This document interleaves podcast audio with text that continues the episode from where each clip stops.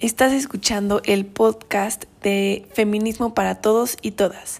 Mi nombre es Andrea Chavarría y bienvenidos a un episodio más.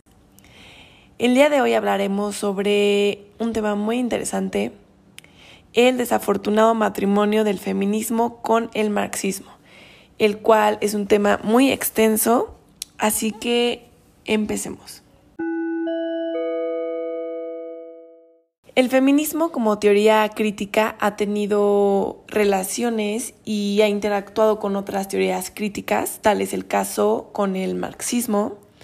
Y esta relación ha sido bastante compleja, podríamos decir, porque por un lado, y como menciona Celia Amoros en teorías feministas, la teoría feminista se ha enriquecido al incorporar la perspectiva de clases, así como muchos otros aspectos de la teoría de las ideologías, pero también por el otro lado, las intenciones del marxismo de ser este único paradigma totalizador han hecho que el feminismo quede absorbido por esta teoría marxista y por sus parámetros.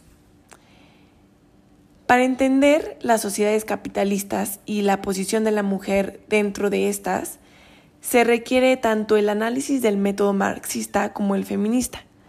Sin embargo, el gran debate radica en que el feminismo ha sido constantemente eh, subordinado y se le ha quitado el gran peso que en realidad tiene. Esto ha ocasionado, entre muchas otras cosas, que marxistas afirmen que el feminismo es menos importante que la lucha de clases y que divide a la clase obrera, lo cual es obviamente erróneo. Ya que estamos hablando de este predominio del marxismo sobre el feminismo, mencionaré que ello se debe eh, en parte a la gran fuerza analítica del propio marxismo, ya que el marxismo nos permite comprender muchas cosas de las sociedades capitalistas. Por ejemplo, la estructura de la producción, la generación de una determinada estructura ocupacional y la naturaleza de la ideología dominante. Una frase que no he podido eh, sacar de mi mente al leer a Heidi Hartman, una gran economista feminista y este, e investigadora estadounidense, eh, dice que las categorías del marxismo son ciegas al sexo. ¿A qué se refiere? Eh, a que solo un análisis específicamente y puramente feminista puede revelar las relaciones entre el hombre y la mujer pero también el análisis feminista por sí solo es insuficiente, ya que es ciego a la historia y no es muy materialista que digamos.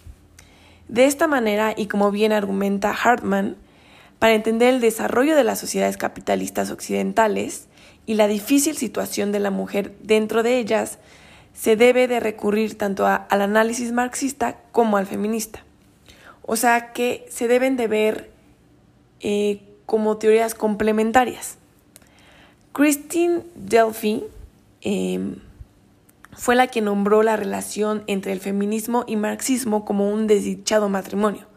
Claramente podemos comprender, ya un poco analizando el tema, a qué se refiere con la palabra desdichado.